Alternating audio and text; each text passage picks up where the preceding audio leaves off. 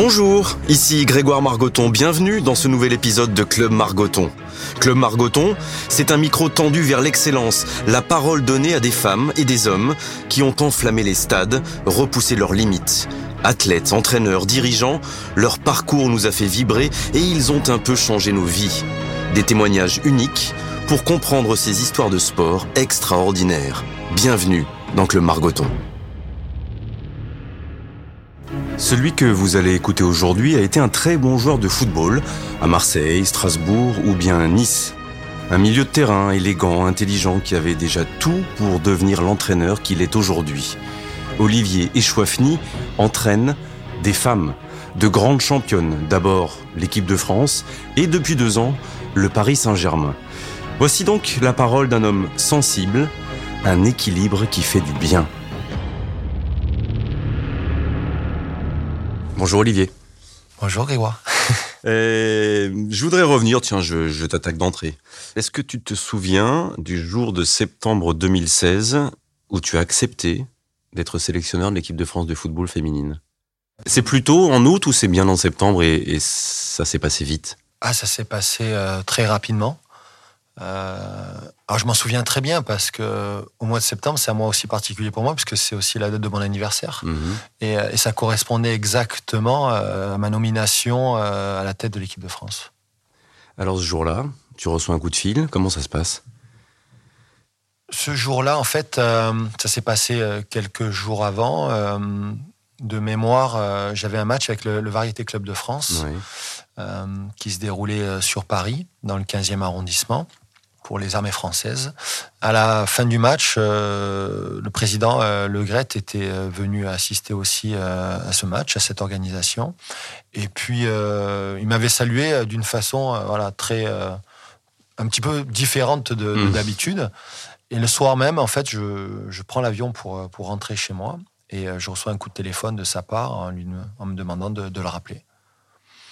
Donc euh, je, je le rappelle. Il me demande si euh, éventuellement euh, si la sélection de l'équipe de France féminine pouvait m'intéresser.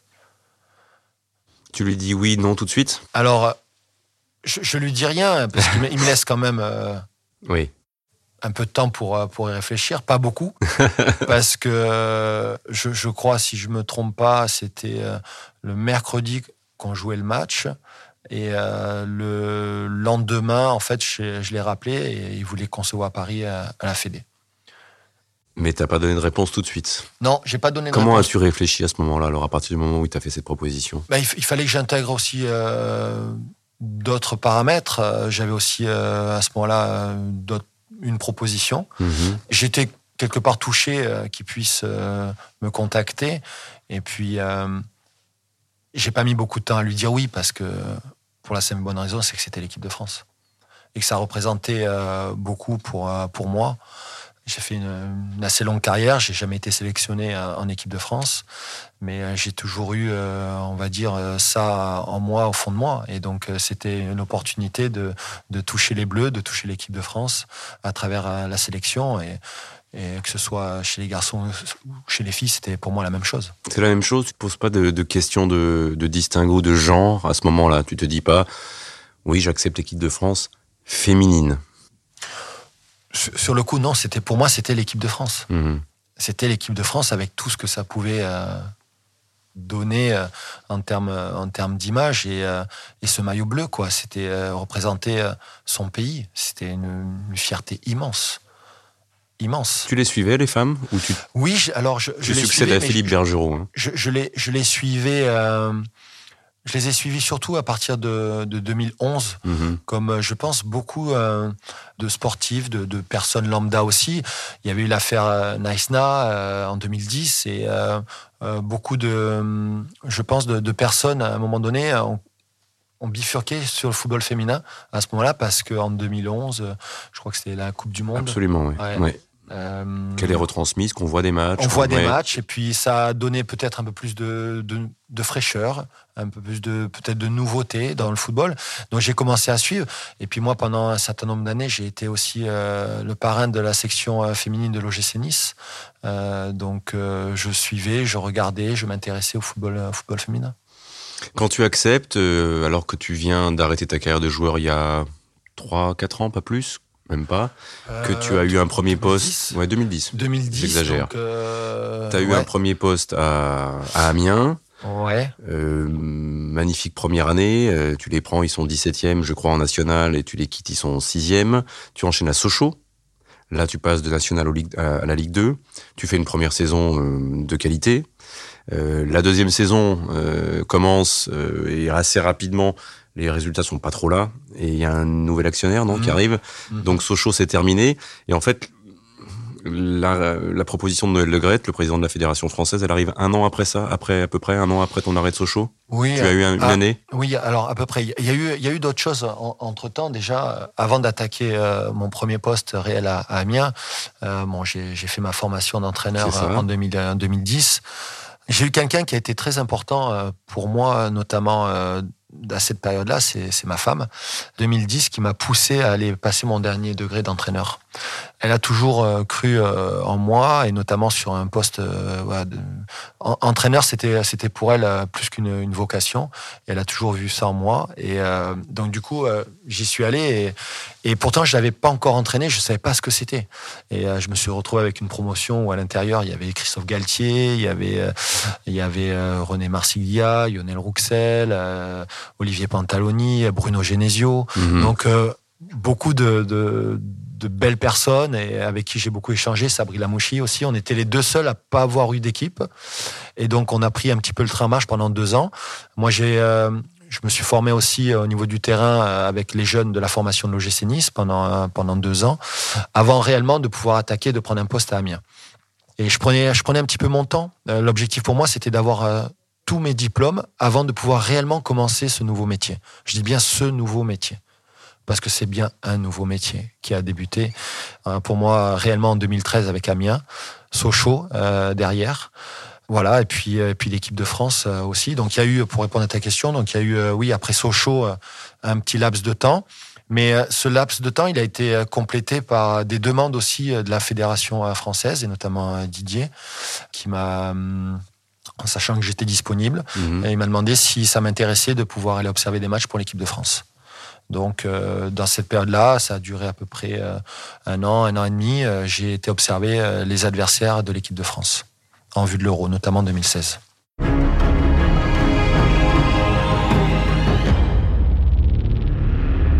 Tu dis que tu te formes, que tu avances. Est-ce que ton logiciel en 2016, quand tu acceptes les femmes, il est uniquement masculin ou tu t'es déjà posé des questions sur un- d'éventuelles différences de management entre un groupe d'hommes et un groupe de femmes? Je me suis pas du tout posé cette question, en fait. Oui. mais pas du tout.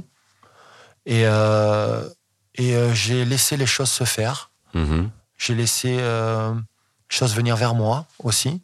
Essayer euh, surtout d'être dans l'observation, de comprendre euh, le fonctionnement, euh, d'apprendre aussi des codes qui peuvent être différents, certes.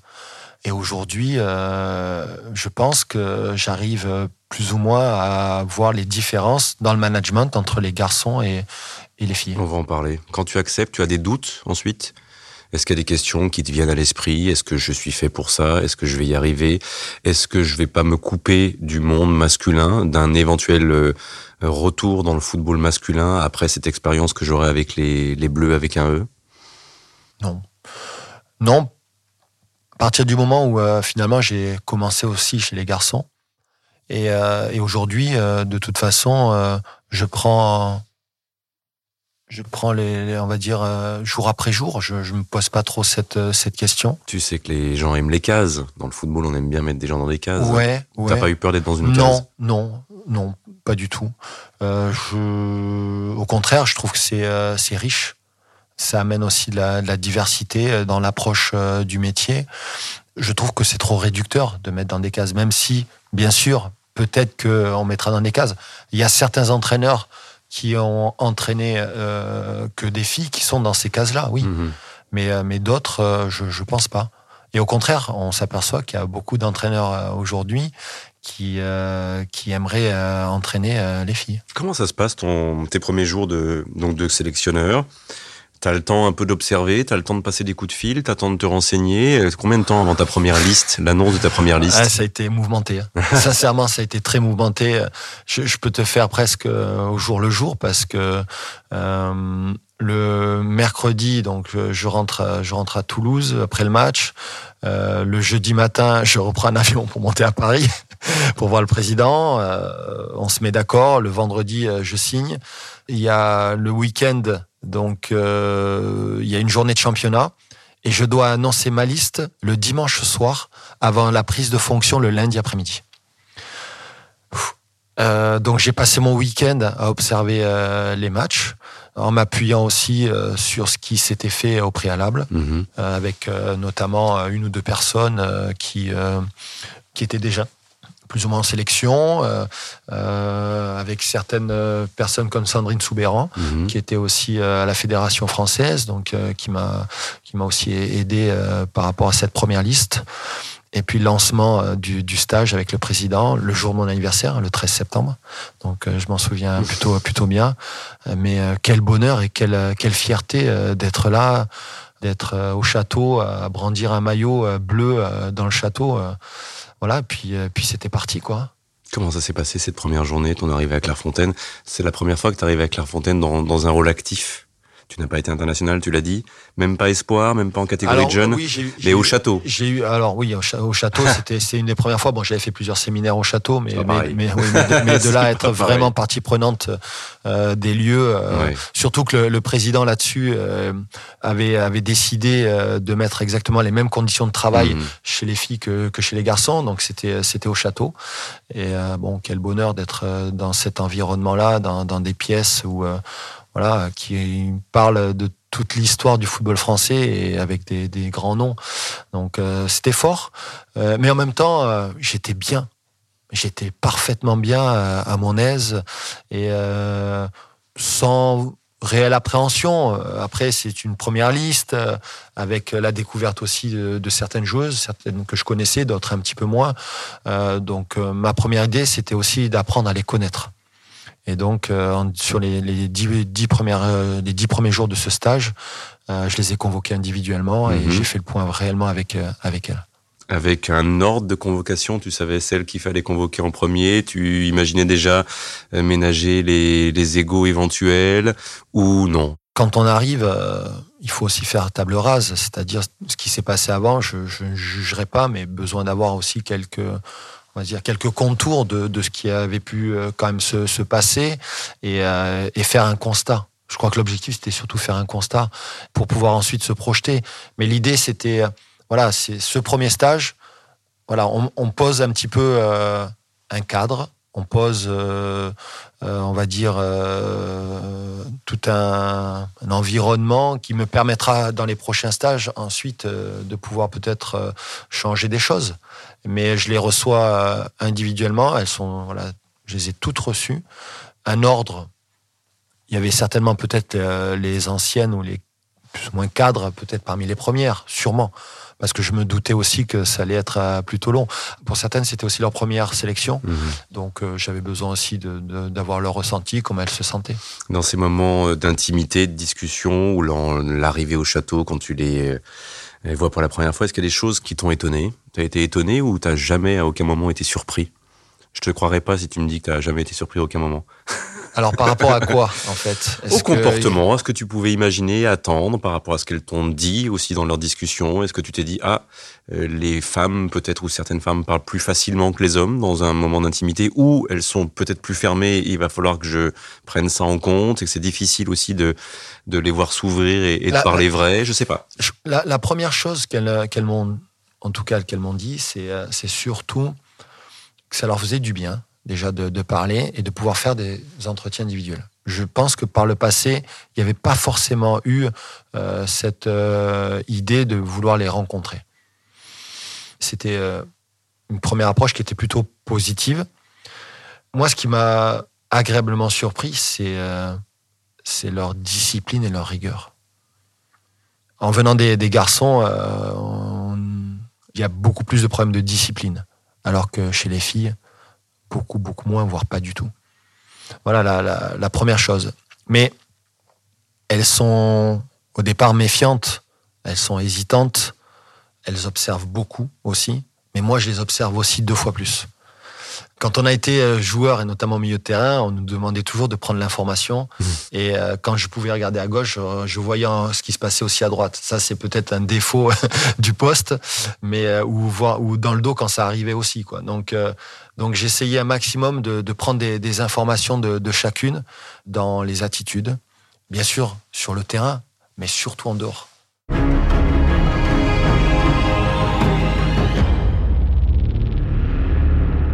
Première causerie, c'est quoi? C'est dans un vestiaire avant d'aller au premier entraînement? Le premier moment collectif, tu te souviens? Oui, le premier, le, premier moment collectif. Tu l'avais écrit, tu l'as improvisé, tu... Chacun sa technique. Hein. Aimé Jacquet écrivait tout, les idées principales, d'autres improvisent. Toi, tu as fait comment? Alors, dans la formation, c'est ce qu'on nous, nous, explique aussi. Il y a plusieurs types de mhm. management et, et au niveau de l'entraînement, moi, j'ai tendance à écrire. J'aime écrire j'aime structurer ce que. Donc, je, l'avais certainement euh, structuré, mais, mais je l'avais aussi en même temps euh, euh, enregistré et appris. Je voulais aussi montrer à travers ce premier discours qu'il n'y a rien de plus fort et plus grand et plus haut que l'équipe de France. Et ça, je leur ai martelé dès mon arrivée. Et t'as pas eu de scepticisme en face de filles qui se sont dit, euh, et moi j'ai déjà 55 sélections, est-ce que lui, il a joué en équipe de France? Non. Tu vois, de, de, de, soucis de légitimité. Euh. Non, mais, non, mais peut-être. Mais j'ai 500 matchs en Ligue 1. Je veux dire, euh, ça peut aussi, sur le plan international, bon, j'ai pas eu ce maillot, mais j'ai la chance de le découvrir différemment. Tu as été étonné du niveau du premier entraînement? Tu t'es dit, il y a des lacunes, elles savent faire des choses que je pensais pas qu'elles savaient faire. Tes premières impressions là au bord du, terrain à Clairefontaine? Pas forcément euh, d'analyse, juste toujours dans, l'observation, parce que ça a été ça pendant ces dix jours. Le niveau, euh, j'avais regardé les, derniers matchs, et, notamment les matchs aux Jeux Olympiques. Le niveau, il, il était là. Après, l'objectif, c'était il y avait des filles qui avaient arrêté, qui avaient décidé d'arrêter. J'ai essayé d'en convaincre certaines de, continuer euh, jusqu'au moins au championnat d'Europe. 2017. Hein, ouais, 2017. Et bon, certaines n'ont pas voulu euh, et, j'ai essayé de comprendre pourquoi. Et à ce moment-là, euh, j'ai voulu actionner d'autres leviers. D'autres leviers qui me paraissaient indispensables, suite aux discussions que j'ai pu avoir avec certaines qui avaient décidé d'arrêter. On n'en saura pas plus sur ces leviers? Parce que là, tu nous intéresses. Comment ça se passe? Comment on essaie de faire revenir une, une internationale française sur une décision si on pense qu'elle est importante? après, pour, certaines, c'était plus un choix personnel. Mhm. Parce que, bon, on sait très bien que l'équipe de France féminine fait partie des, des, sélections où il y a le plus de matchs pendant l'année. Oui, donc ça prend du temps. Donc ça prend du temps. Donc en dehors des, euh, de leur club, la sélection prend beaucoup beaucoup de temps, donc euh, beaucoup de fatigue euh, et arrivé à un certain âge, certaines euh, voilà ont moins envie de se déplacer et ont envie de voilà franchir un autre un autre cap. Et puis puis d'autres avaient été peut-être déçus des Jeux Olympiques et elles voulaient elles voulaient arrêter. Donc ça a été plutôt des, des choix plutôt personnels. Et puis peut-être un peu voilà, l'ambiance n'était pas celle qu'elles espéraient, qu'elles voulaient aussi. Quoi. Certaines t'ont parlé à ce moment-là d'envie de maternité, par exemple, en fin de, oui, carrière. Oui, il y en a, y en a bien sûr. Il y, en a qui, euh, ouvertement, euh, qui, qui voulaient passer euh, à un nouveau projet. mais pour pouvoir passer à, voilà, à, ces projets beaucoup plus personnels, fallait-il qu'elles arrêtent aussi leur carrière? Parce que même si elles arrêtaient la sélection, il y avait quand même le club et tout ce qui pouvait euh, se passer euh, avec les matchs le week-end, etc. Donc, euh, pour pouvoir, on va dire, donner naissance aussi à un enfant, il fallait quand même qu'elles puissent arrêter aussi avec leur club. Je vais rester volontairement premier degré et très cliché. Ta première causerie avant le premier match, c'était toujours le maillot bleu? C'était toujours je vous fais confiance ou je vais apprendre avec vous? Où tu es allé chercher d'autres ressorts. Euh, on entend souvent les derniers moments d'un match et dans un vestiaire de mecs, c'est aujourd'hui les mecs on fait un match d'homme, hein. on fait un mhm. match de bonhomme. C'est un bon cliché. Tu leur as pas dit on fait un match de bonhomme? Tu leur as dit quoi? C'est la différence de management à ce moment précis pour aller chercher et, et décupler l'intensité de concentration et d'engagement des, des femmes Déjà. Euh, les mots venaient naturellement ou tu tournais ta langue des fois, trois fois dans ta bouche avant de sortir un mot J'avais toujours, en général, quand je fais euh, une causerie, j'ai toujours tendance à la préparer. Hmm. Euh, il y a deux méthodes. Hein. Il y a celle-là et puis il y a la méthode avec toute la spontanéité. Euh, chez les femmes, le choix des mots est très important. Et ça, je l'ai appris aussi tout au long de l'équipe de France, aujourd'hui au Paris Saint-Germain. Mais le choix des mots a une réelle, réelle importance, beaucoup plus que, que chez les garçons. Donc il faut être très, très vigilant là-dessus. Il y a des choses qu'on peut dire, d'autres un petit peu moins. En y mettant de l'intonation, quand il faut en mettre, et quelquefois, il faut être euh, dans quelque chose de complètement différent, beaucoup plus doux. Ma première affiche, c'est France-Brésil. Bienvenue. Je veux dire, euh, j'ai encore l'affiche là dans mon, dans mon bureau, là. Et euh, France-Brésil. Si on m'avait dit à un moment donné, ton premier match avec une sélection, c'est France-Brésil, je me dis, à Grenoble, devant 20 000 personnes, on fait un partout. J'apprends, je regarde, je suis là pour, les aider. Mais, euh, mais la causerie, c'était avant tout euh, sur un premier match. Voilà, c'est parler de l'affiche. France-Brésil, c'est pas rien. Et en même temps, euh, de prendre du plaisir et de commencer le match en mettant beaucoup d'engagement dans les premiers duels, déjà, première chose et puis se faire plaisir sur le plan offensif. Et on marque euh, plutôt rapidement et, et puis euh, on n'arrive pas à marquer le deuxième. Au bout du compte, on, fait match nul sur une erreur défensive de notre part. Ce que j'entends, c'est un discours unisexe que tu leur fais. C'est-à-dire, c'est des choses que tu aurais pu dire à des garçons sur cette première causerie. Oui, oui, oui. Mais, mais, tu me dis tout à l'heure qu'il y a des mots où tu fais attention que tu ne peux pas euh, employer avec des, avec des filles qui pourraient, qui pourraient aller dans un vestiaire masculin. Tu les as appris avec le temps, ces mots-là, à plus ou à pas les employer euh, ou déjà tu te disais oh, ça je le dirai jamais ou ça je le dirai jamais Non, euh, j'ai appris au fur et à mesure. Mhm. Après, euh, lors d'une première semaine, d'un premier rassemblement, d'un premier match, c'est plutôt difficile. Donc je suis resté dans quelque chose de, de très simple, sans aller trop loin, trop haut je pense que l'objectif surtout, c'était le plaisir et de, jouer euh, en appliquant les, euh, les, les, consignes que, que j'avais pu leur, leur, donner, quoi, de ce qu'on avait travaillé dans la, dans la semaine. Quels sont les mots que tu emploierais pas? Parce que moi, je t'imaginais, enfin, je t'imaginais pas à l'époque, mais je te vois très bien entraîner des hommes et des femmes. Des femmes pour la bonne raison que tu es intelligent, que tu as du vocabulaire, que tu as, je trouve, alors c'est un cliché aussi, peut-être une part féminine en toi qui est évidente. Je, ça me paraît évident que tu peux t'adapter à, des femmes et à des hommes très facilement. Euh, ça t'a aidé ça quand même d'avoir ce caractère-là avec euh, avec ta nouvelle expérience auprès des filles. Un, un type euh, à l'ancienne, un peu macho, qui se retrouve avec des femmes. allez les mecs, ça il aurait peut-être moins de filtres que tu peux en avoir toi et, ça marcherait moins. Mhm. Tu correspondais, ton profil, et Le Gret est venu te chercher aussi pour ça, correspondait peut-être à, cette sensibilité qu'il recherchait, un palmarès, mais aussi une, façon de faire euh, un peu plus intelligente Je ne sais pas, il faudrait lui poser la, question, là, pourquoi du, comment. Euh, Moi, je te la pose à toi. En fait. Ouais, mais euh, j'ai pas, pas forcément la, réponse. Après, j'ai toujours eu euh, plutôt, je pense, du caractère, de la personnalité. Et euh, à travers les clubs où je suis passé. Euh, J'ai pas dit que t'en avais pas. Oui, non, mais c'est non, non, mais c'est juste que l'adaptation. après, là où je suis passé, j'ai toujours eu cette volonté de rassembler aussi, parce que j'ai toujours été moi dans, dans cet esprit collectif beaucoup plus que individuel j'ai toujours eu cette volonté aussi de, euh, de m'imprégner euh, de, de, du lieu, euh, de la mission qui m'était proposée, que ce soit quand j'étais joueur dans les clubs, mais aussi aujourd'hui en tant qu'entraîneur et aussi quand j'étais sélectionneur. Et j'essaye de, de, faire passer ça à, à, mes joueurs, mes joueuses et, et, mon groupe. Ça a toujours été voilà, dans, dans, au fond de moi. Au château, il n'y a jamais de frontière entre le staff. Euh, tu avais des hommes avec toi? Euh, Et des femmes aussi. Et des femmes. Ouais. Et, et, le reste du groupe, où il y a quand même euh, ce qu'on peut imaginer euh, entre mecs, même en rassemblement d'équipe de France, des moments où et l'entraîneur national et les joueuses peuvent être ensemble et partager quelque chose en dehors de simples discussions foot, etc. Mhm. Tu as eu des moments comme ça aussi, un peu collectifs euh, avec les joueuses? Oui, on en a, on en a eu, notamment euh, lors de la préparation du championnat d'Europe. on a eu aussi des moments importants, forts, lors du tournoi de la Chiblis Cup aux États-Unis, où on a vécu quelque chose d'incroyablement fort avec, avec le groupe. Au fur et à mesure, j'apprenais encore un peu plus à les, à les connaître parce que ce qu'il y a de plus frustrant finalement euh, dans une sélection, c'est de les avoir que 10 jours, Mhm. 8 jours, 10 jours par mois ou tous les deux mois. Quand vous faites une préparation à une grande compétition, Didier en a quand même beaucoup parlé aussi, euh, vous passez beaucoup plus de temps et c'est comme si vous étiez en club. Et là, on les découvre encore un peu plus.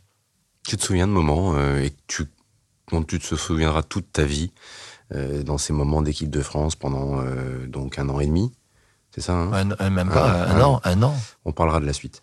Euh, de, de, de trucs qui vont te rester toute ta vie, d'une joueuse qui vient te voir à un moment donné, qui te dit quelque chose que tu attendais pas et qui va te toucher ou t'émouvoir, ou euh, de moments de, de vie collective où tu te dis ah ouais c'est ouais ça c'est du je sais pas quelque chose qui va te rester qui t'a vraiment touché.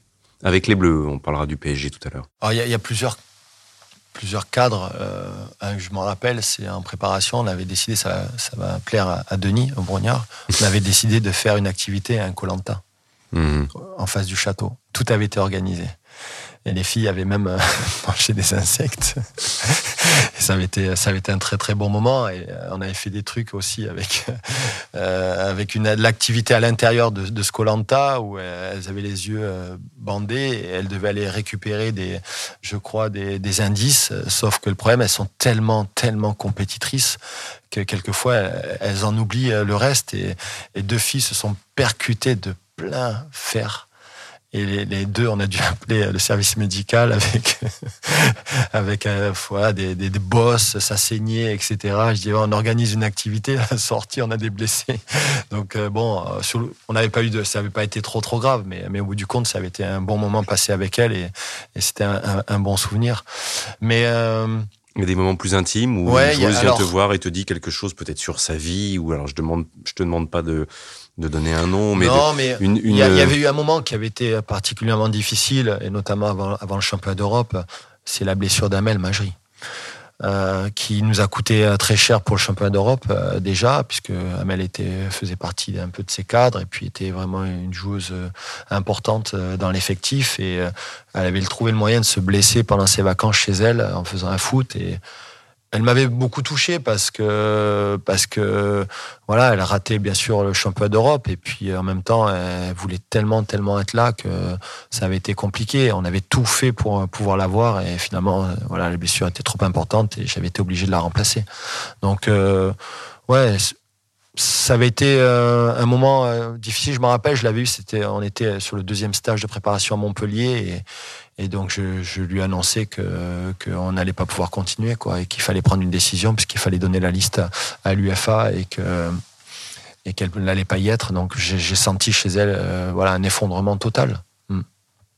là elle est en pleurs elle est Ouais, elle est, puis elle est en pleurs et euh, surtout euh, de ce qu'on avait pu vivre deux mois avant, trois mois avant aux États-Unis, elle sentait qu'on avait un grand coup à, à faire et et que de pas y être, euh, voilà, il y avait beaucoup de frustration euh, de, de sa part, quoi. Ouais, tu rappelles ce tournoi au, à la fin de l'hiver, au début du printemps, en 2017, donc aux États-Unis, où vous battez les Américains, Ouais, les, les Américains 3-0, hein, 3-0 en finale. Ouais, championne du monde. ouais. Alors, certes, c'est des tournois amicaux, mais on se dit à ce moment-là, tiens, l'euro arrive, tiens, la Coupe du Monde va arriver dans un an et deux mois en France. Ouais.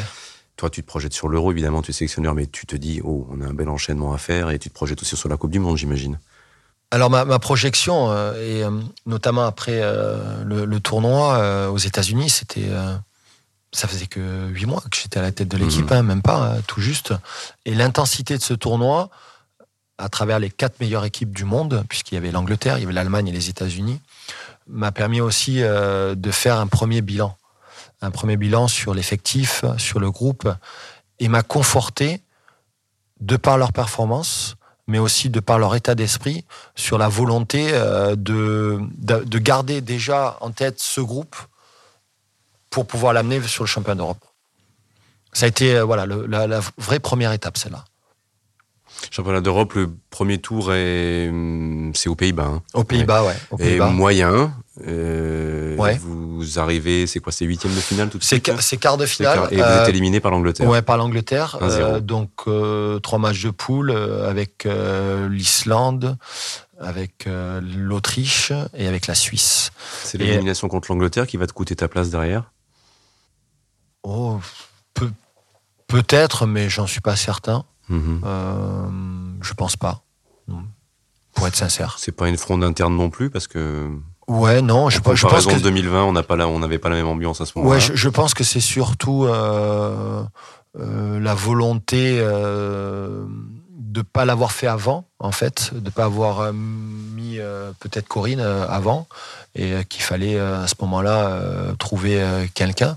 Donc j'ai eu plus presque un rôle d'intérim, j'ai eu l'impression qu'autre chose, mais une frustration énorme parce que je pense qu'il y avait à venir et à faire de très très belles choses. Mais il faut, faut laisser du temps.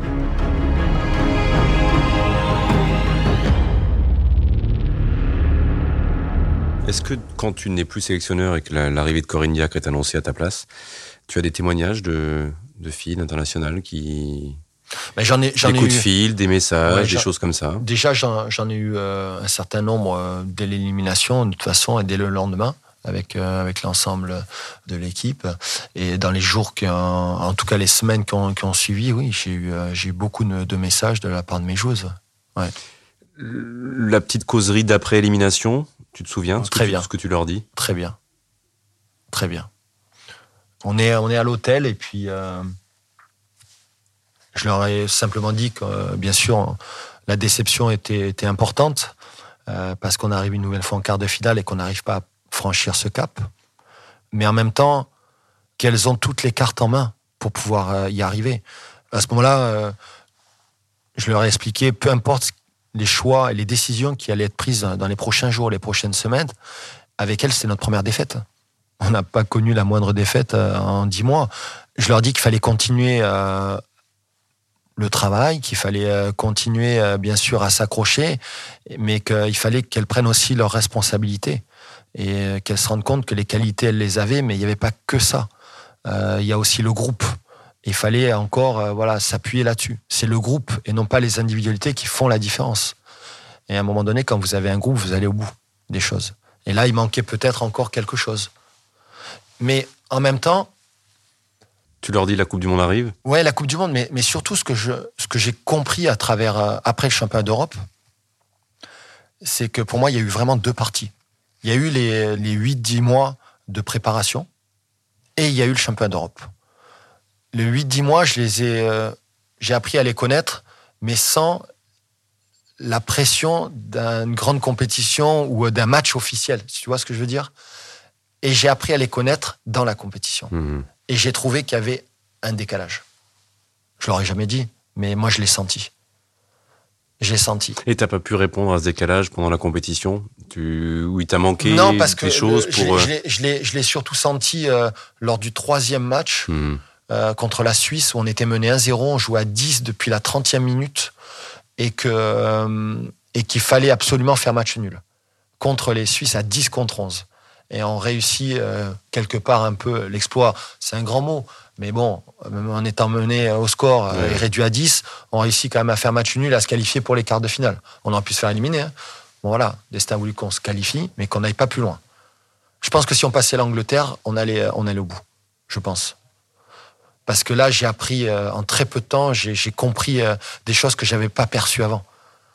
Et, euh, ce plafond de verre qui accompagne l'équipe de France féminine depuis tant de compétitions et qui a un peu qui a un peu continué un an après. Ouais, en tout cas, en tout cas, celui-là, celui moi, voilà, là où j'ai vraiment assisté à l'intérieur, je l'ai compris quoi.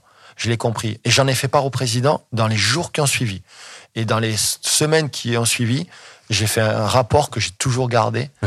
ah ouais, non, je suis allé loin parce que pour euh, montrer voilà le vrai décalage qu'il pouvait y avoir et pourquoi aujourd'hui l'équipe de France peut-être n'arrivait pas à aller au bout.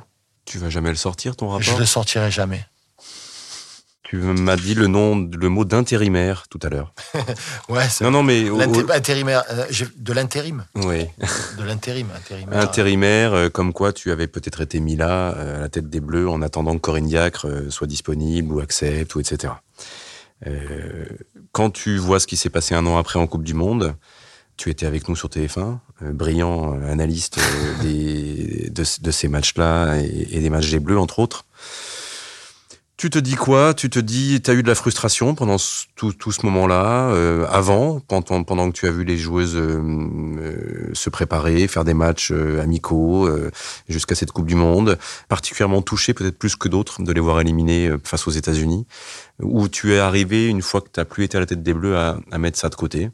C'est difficile de mettre ça de côté parce que parce que j'ai vécu un moment exceptionnel avec elle, mmh. vraiment et merci de m'avoir permis de, vivre ces moments-là. Voilà, même le président de m'avoir permis de, vivre ce moment-là. Beaucoup trop court à mon goût. Je lui ai dit, il le sait. Tu as vécu la Coupe du Monde avec nous. Tu as vécu euh, nos discussions autour des matchs, des magazines, de se dire euh, le premier match, on se disait tiens, s'il y a 4 millions de personnes qui regardent, ça va être un succès. Et la première audience, je crois que c'est 8, 9 ou 7, 8, enfin un truc de dingue, et que ça montera jusqu'à 10, 11 millions de Français devant les matchs des Bleus. Est-ce que tu t'es dit à ce moment-là, euh, c'est bon, il y a un truc qui est gagné, euh, il y a quelque chose qui va changer. Un peu plus d'un an après maintenant, est-ce que tu te dis que quelque chose a, changé avec cette Coupe du Monde? Oui, ça a changé. Le regard a changé.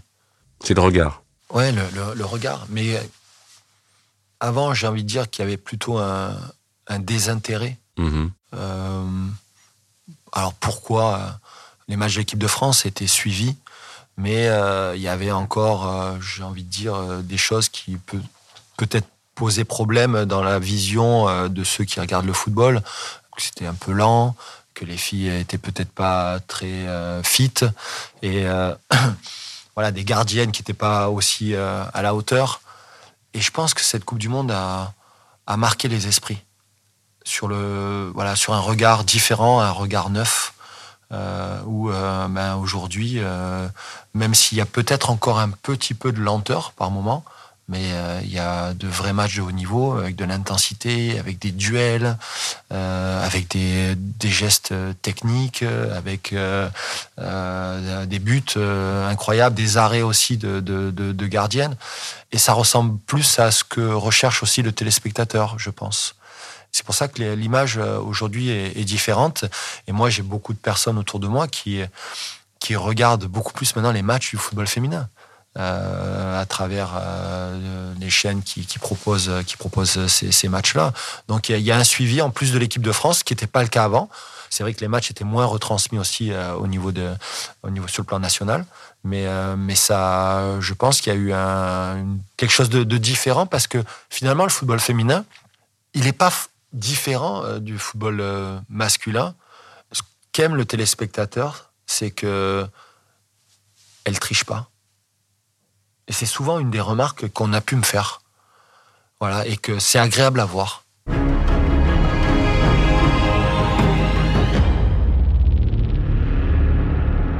Tu dis football féminin, football masculin, tu penses qu'un jour on, on fera plus distinguo là? Et est-ce que tu penses que c'est que le regard qui a, qui a changé ou c'est aussi le regard des gens sur le football masculin qui a changé depuis quelque temps où le grand public de plus en plus, le Covid n'a pas aidé, cette période n'aide pas, voit les dérives du foot euh, peut-être masculin, de l'argent, de la triche que tu sous-entends là aujourd'hui, euh, du comportement, euh, de la violence qui accompagne le football masculin autour, euh, du racisme, et qu'a en parallèle de ça, le football pratiqué par les femmes, j'ai l'impression n'a pas encore été touché par, euh, par toutes ces choses. Est-ce que c'est aussi cette différence-là qui plaît beaucoup aux gens Peut-être. Et, et que le, football féminin est l'avenir du football, en ce sens? Il y aura toujours, je pense, une différence. Il y aura. Les, les raisons économiques ont tendance à rattraper euh, un petit peu tout ça, mais après, ça reste le même football. Moi, aujourd'hui, euh, je les entraîne comme si c'était des garçons. Il n'y a pas de distinction. Après, il faut leur expliquer les choses. Et ça prend beaucoup plus de temps. Pour quelle raison ça prend plus de temps? Parce qu'elles ont besoin de savoir. Parce qu'elles sont euh, aussi elles sont très cérébrales. Mhm. À partir du moment où tu leur expliques le pourquoi, pourquoi on fait ça, il n'y a pas de problème. Derrière, elles y vont. Mais elles y vont et elles ont des ressources insoupçonnées. J'ai envie de dire même bien plus que les garçons. Est-ce que le risque est qu'elles se comportent à terme et sur le terrain et autour du terrain parce que l'argent l'argent est arrivé, les différences de salaire sont arrivées, les jalousies inhérentes à tout ça sont, sont forcément arrivées et dans leur comportement sur le terrain par rapport Par rapport au jeu, par rapport à l'arbitre, est-ce que tu as vu une évolution ou est-ce qu'elles sont préservées de ça, tu penses, sur la, sur la je, durée? je trouve à travers les matchs que je peux voir, c'est encore un peu, un tout petit peu préservé. Mais comme tu l'as dit, il y a, y, a des, y a des dérives. Ça commence. Pourquoi? Parce qu'il y a l'argent. Il y a l'argent autour, parce que les contrats commencent à être plus importants, les partenaires, les sponsors euh, qui commencent à arriver, et puis euh, les agents aussi. Et souvent, malheureusement, pas les meilleurs. Je pense qu'il y en a un certain nombre, attention, hein, j'en fais pas une généralité, mais il y en a un certain nombre qui n'arrivent pas à passer euh, dans le football masculin qui, sera, qui bifurquent mmh. chez les féminines et qui sont pas forcément de bons conseils. Et là, ta gestion a donc évolué parce que. Ben, elle, elle, essaye d'évoluer, oui. Euh, en même temps, j'essaie de. Des égaux qui ont changé? Il y en a euh, des comportements, oui, qui, qui, changent un petit peu. mais est-ce qu'on doit leur en tenir rigueur? Il faut les recadrer, oui. Après, je suis vigilant quand il y a des shootings, etc., que ça prenne pas le pas sur le, terrain et la performance et la fatigue. Ça, c'est mon rôle, d'être vigilant là-dessus. Tu as l'impression d'être dans l'excellence dans aujourd'hui hein, comme entraîneur et dans le très haut niveau? À ce qui se fait dans le football féminin, oui, complètement. Et j'aime ça. J'aime ça. Et tu parlais d'essayer de garder sur la durée, de pérenniser tout ça, euh, le Paris Saint-Germain, les résultats, etc. Est-ce que tu penses que le, le football français, euh, européen, c'est important, mais français, euh, les clubs vont pérenniser euh, leur section féminine et, les considérer comme une évidence dans leur dans leur structure pour l'avenir, où le Covid va à ou va faire très mal au, football féminin, plus qu'au football masculin finalement. Ouais, c'est en bonne voie. De toute façon, on sent que le football féminin grandit, franchit des étapes on, sent Quand il y a des choix économiques à faire, malheureusement. alors on, sent, on sent la, volonté des clubs professionnels voilà, de, vouloir le faire. Après, la réalité nous rattrape. Ce qui se passe aujourd'hui, euh, bien sûr, ne nous aide pas et on, le sent euh, au quotidien, euh, au cours des déplacements, sur ben, les, les, mercatos, sur la volonté de réduire les effectifs. voilà, on en est soumis aussi, et même en étant Paris Saint-Germain, à, tout ça. En même temps, on peut le comprendre euh, d'un côté, et d'un autre côté, euh, il ne faut pas qu'il y ait trop de décalage, euh, notamment avec les ambitions et les objectifs. Et, c'est là où, quelquefois, il peut y avoir quelques problématiques. Ça t'inspire quoi, ce qui se passe en ce moment en équipe de France? En tout cas, au-delà de la situation, que des joueuses soient capables de dire qu'elles arrêtent les bleus et qu'elles sont sans doute pas très heureuses aujourd'hui quand elles franchissent la porte du château c'est difficile de répondre à cette question quand tu as, été euh, aussi euh, euh, sélectionneur et avec cette équipe et avec la majeure partie de ces joueuses. Il y a des règles, il y a une institution, un maillot bleu qu'il faut respecter. Voilà, il y a certainement un petit peu de frustration et de déception, de tristesse de, de voir que les choses n'évolue pas complètement et pas réellement. Mais euh, il faut trouver des solutions. Il faut trouver des solutions. En tout cas, euh, il, doit, il y en a de toute façon euh, des solutions, mais ça doit venir aussi des. Je veux dire, c'est le terrain dicte beaucoup de choses. Elle t'en parle, tes joueuses internationales françaises au Paris Saint-Germain Non. De la situation des Bleus? Non. Sincèrement, non. On n'en a pas parlé. De temps en temps, c'est moi qui leur pose des questions, savoir comment mhm. s'est passé le rassemblement. Euh, on essaye de. Voilà, de. Moi, je, fais la part des choses aussi euh, entre la, sélection et puis le club. Moi, je, pense que quand elles partent en sélection, ça leur donne aussi euh, une bouffée d'oxygène. Ça doit leur donner une bouffée d'oxygène, que ce soit pour, euh, pour sélection d'équipe de France, mais aussi pour toutes les autres. Euh, contentes de retrouver leur pays, retrouver leurs leur copines aussi dans un cadre différent, avec cette volonté de défendre l'intérêt, d'un maillot bleu exceptionnel. Deux petites questions. Est-ce que tu as vu ce qui s'est passé à Pontoise sur un terrain avec une jeune arbitre de 19 ans il y a, il y a quelques jours, qui a été agressée par d'abord un président de club et ensuite par un joueur qu'elle avait, qu'elle avait exclu. Une arbitre de, de 19 ans et agressé, pas simplement verbalement, frappé. Quand tu lis ça, hum, qu'est-ce qui te vient à l'esprit euh, immédiatement? Ben, Dans quel monde on vit aujourd'hui, euh, à l'image du professeur euh, qui, malheureusement a perdu la vie, c'est c'est désolant de, de, voir ces, actes répugnants qui, qui sont capables de faire des choses, des gestes euh, qu'on ne doit pas voir, quoi. Et, euh, euh, malheureusement, il, va falloir que les sanctions soient, soient fortes et importantes pour faire des exemples, parce que on peut pas continuer comme ça. C'est pas possible. Tant chez les garçons.